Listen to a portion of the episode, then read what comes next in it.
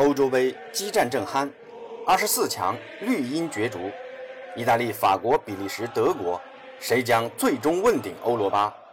欢迎来到八哥说球，咱们一起说说球。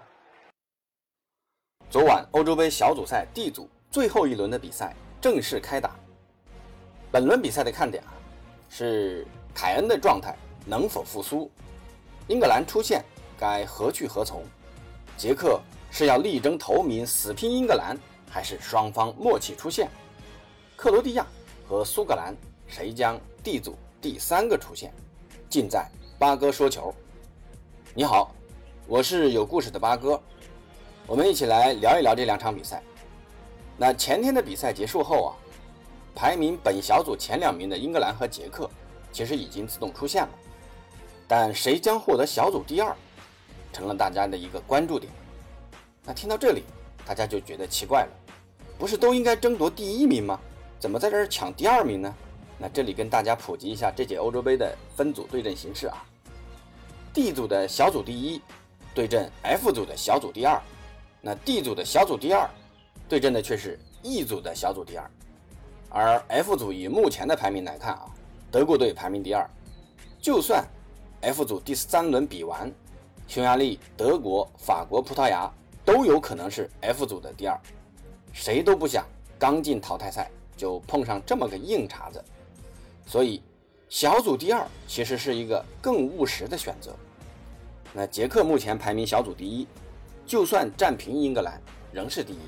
那如果输给英格兰，英格兰固然要排第一，但捷克本身就有可能被取胜的克罗地亚或者苏格兰超越，那捷克就很难受了。所以这场比赛的看点之一啊，就在于此。那另外一个看点呢，那就是凯恩的状态能否有所复苏。前两场的凯恩呢，状态都不是很好。呃，现在普遍认为跟主帅索斯盖特的阵容打法有关。那凯恩在英格兰缺乏像热刺那样的支持。那本场比赛索斯盖特的调整是否会往凯恩身上倾斜，帮助凯恩早点打开进球账户，找回前场的状态？也是看点之一。好，让我们进入昨晚的比赛。先说一下比分啊，英格兰最终赢了，一比零。那开场刚刚过了两分钟，斯特林就获得了一次单刀机会，但他的挑射越过门将，击中了门柱，呃，错失了开门红的好机会啊。但很快在第十一分钟，格雷利什的左侧高球传中送到门前，所有人都没抢到落点。反倒是让后点的斯特林捡漏，头锤建功。那到了第二十五分钟，哈里凯恩禁区内接球，先是左脚一扣，晃开后卫的防守，接着起右脚射门，但可惜被门将封堵了。这是非常好的一次单刀的机会啊。那后面的比赛，说实话没什么亮点，两队踢起来都非常的催眠啊，非常的默契。那捷克人应该对这样的结果非常满意。这个从赛后两队主帅握手时，捷克主帅满脸的笑容就可以看得出来。那说回开场的那两个问题啊，这场英格兰赢了之后啊，稳居第一名，那就极有可能面对 F 组的法国、德国、葡萄牙中的一支，这对主帅索斯盖特是一次极大的挑战啊。聪明的捷克人虽然从第一落至了第三，但依然出现了，起码至少不用面对死亡之组拼杀出来的那三支豪强。关于凯恩，本场比赛依旧持续低迷，此役仅有两次射门，还错失一次绝佳的机会，完成了四十六次触球，传球成功率仅百分之五十九，十八次丢失球权。那我们不禁要想，这单箭头的凯恩到底怎么了？索斯盖特的四二三幺阵型是否真的能发挥凯恩最大的作用呢？如此的凯恩如何在淘汰赛为英格兰建功立业呢？哎。可能英格兰的希望要放在快乐足球斯特林和萨卡身上了吧？说回说到萨卡，萨卡这次欧洲杯首秀确实表现不错，也拿到了本场比赛的 MVP。那就接下来要看一下淘汰赛有没有更神勇的发挥了。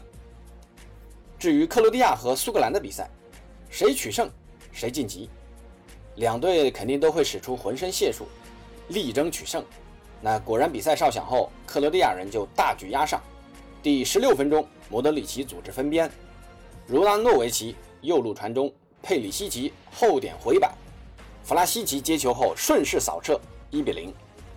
那到了上半场尾声啊，第四十一分钟，苏格兰人凭借克罗地亚后卫的解围失误，由麦克格雷格打出一脚贴地斩，直窜死角，扳平了比分。异地再战，第六十一分钟，莫德里奇接科瓦契奇的助攻，外脚背一脚惊世骇俗的世界波，技惊四座啊！格子军团再度领先。很快，又过了五分钟，莫德里奇主罚角球，助攻。佩刀头球破门，那格子军团也凭借本场比赛的胜利升至小组第二，获得了直接的出线权。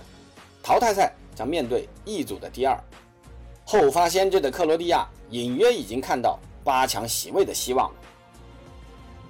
好，昨晚的比赛就说到这里，顺便提一下，昨天传出来一个大新闻呐，也不知道真假。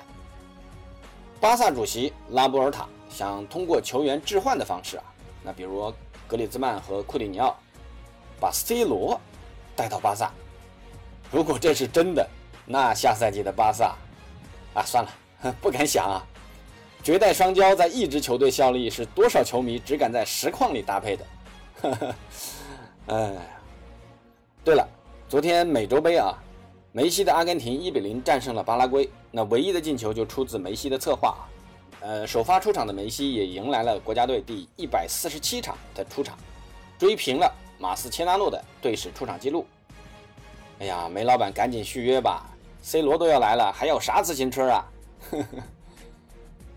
好，今晚还有 E 组和 F 组的最后四场小组赛，西班牙对阵斯洛伐克，瑞典对阵波兰，德国对阵匈牙利，法国对阵葡萄牙。那 E 组的两场先打。西班牙这次是背水一战了，再不赢球，主帅恩里克可以直接下课了。